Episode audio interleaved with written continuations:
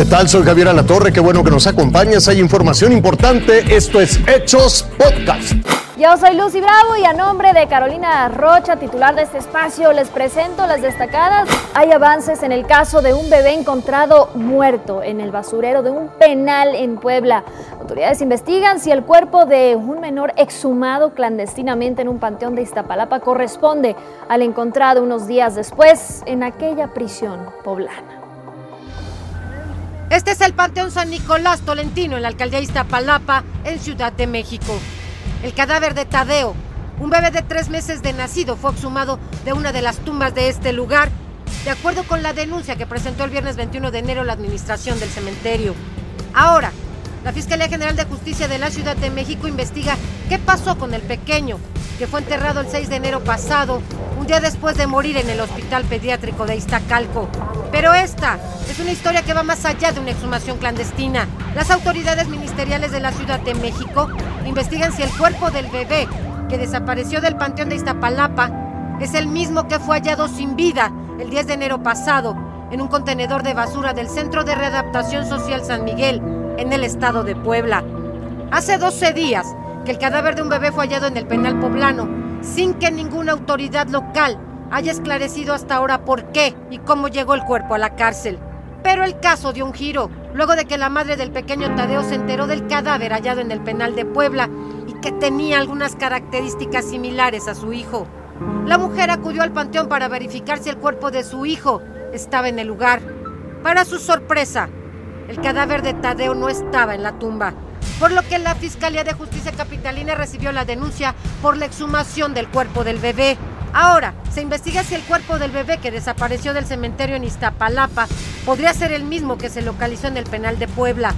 Se realizan peritajes genéticos y de identidad para dar luz en este caso, en el que hay decenas de dudas sobre las razones para robar el cuerpo de un bebé en Iztapalapa y sobre el cuerpo del pequeño hallado en una prisión. Lo cierto hasta ahora es que un pequeño fue exhumado y su familia exige respuestas. Silvia Otero, Fuerza Informativa Azteca.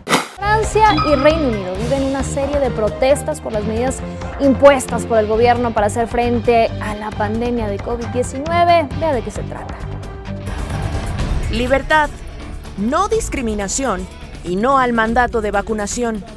Eso es lo que exigen decenas en países de Europa como Francia y Reino Unido. Macron, veut pas.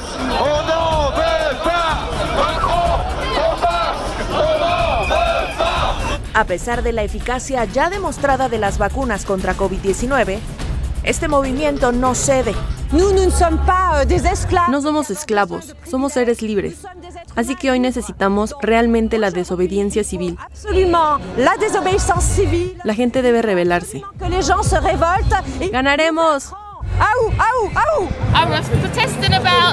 Protesto por esta maldad. Intentan obligarte a hacer algo que va en contra de tu voluntad. Trabajo para el Servicio Nacional de Salud y soy la única en mi lugar de trabajo que no se ha vacunado y no me voy a vacunar. Y además de no quererse vacunar, salen a las calles y hacen todo lo contrario a lo que las autoridades sanitarias han recomendado. Observe, se amontonan, no guardan distancia, no usan cubrebocas y como si no fuera ya suficiente, gritan. Cuando ya se ha dicho que entre más levantas la voz, más posibilidad existe de propagar el virus a través de las gotículas salivales. Liberté. Liberté. Omicron es una gran gripe, así que la gente tiene razón en protestar. Además de no vacunarse, hay quien emite declaraciones falsas, porque los que sí saben, los expertos, han pedido no desestimar a Omicron como algo leve.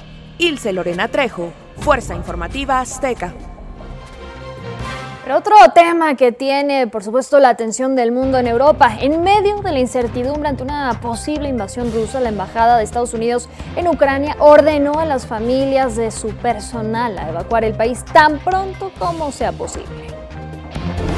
Un sismo de magnitud 6.6 sacudió al suroeste de Japón la madrugada de este sábado. El saldo es de 13 personas heridas. Las imágenes muestran muros derrumbados, escombros y tuberías rotas que inundaron las calles. No se emitió ninguna alerta de tsunami por fortuna.